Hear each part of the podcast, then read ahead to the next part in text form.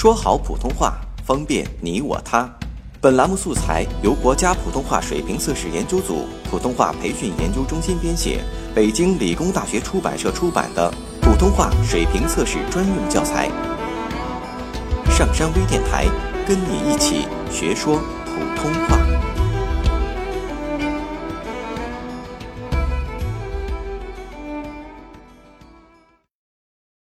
作品五十二号。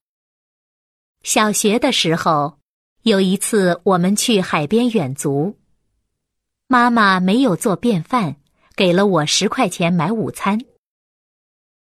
好像走了很久很久，终于到海边了，大家坐下来便吃饭。荒凉的海边没有商店，我一个人跑到防风林外面去。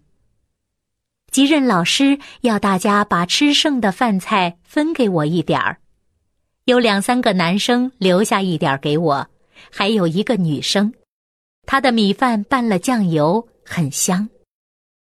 我吃完的时候，她笑眯眯的看着我，短头发，脸圆圆的。她的名字叫翁香玉。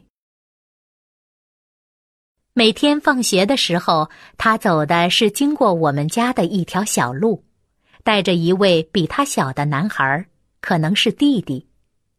小路边是一条清澈见底的小溪，两旁竹荫覆盖。我总是远远的跟在他后面。夏日的午后特别炎热，走到半路他会停下来，拿手帕在溪水里浸湿。为小男孩擦脸，我也在后面停下来，把肮脏的手帕弄湿了擦脸，再一路远远跟着他回家。后来我们家搬到镇上去了，过几年我也上了中学。有一天放学回家，在火车上看见斜对面一位短头发、圆圆脸的女孩，一身素净的白衣黑裙。我想，她一定不认识我了。火车很快到站了，我随着人群挤向门口。他也走近了，叫我的名字。这是他第一次和我说话。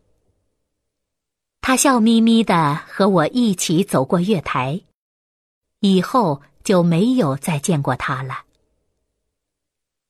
这篇文章收在我出版的《少年心事》这本书里。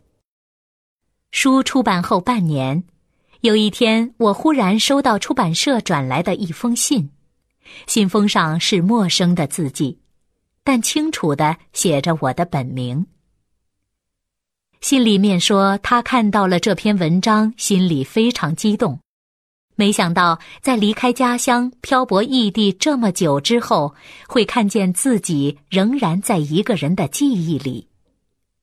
他自己也深深记得这其中的每一幕，只是没想到，越过遥远的时空，竟然另一个人也深深记得。下载喜马拉雅手机应用或登录微信搜索“上山之声”或 SS Radio，关注上山微电台，听友 QQ 群二五八二八二六，让我们一路同行。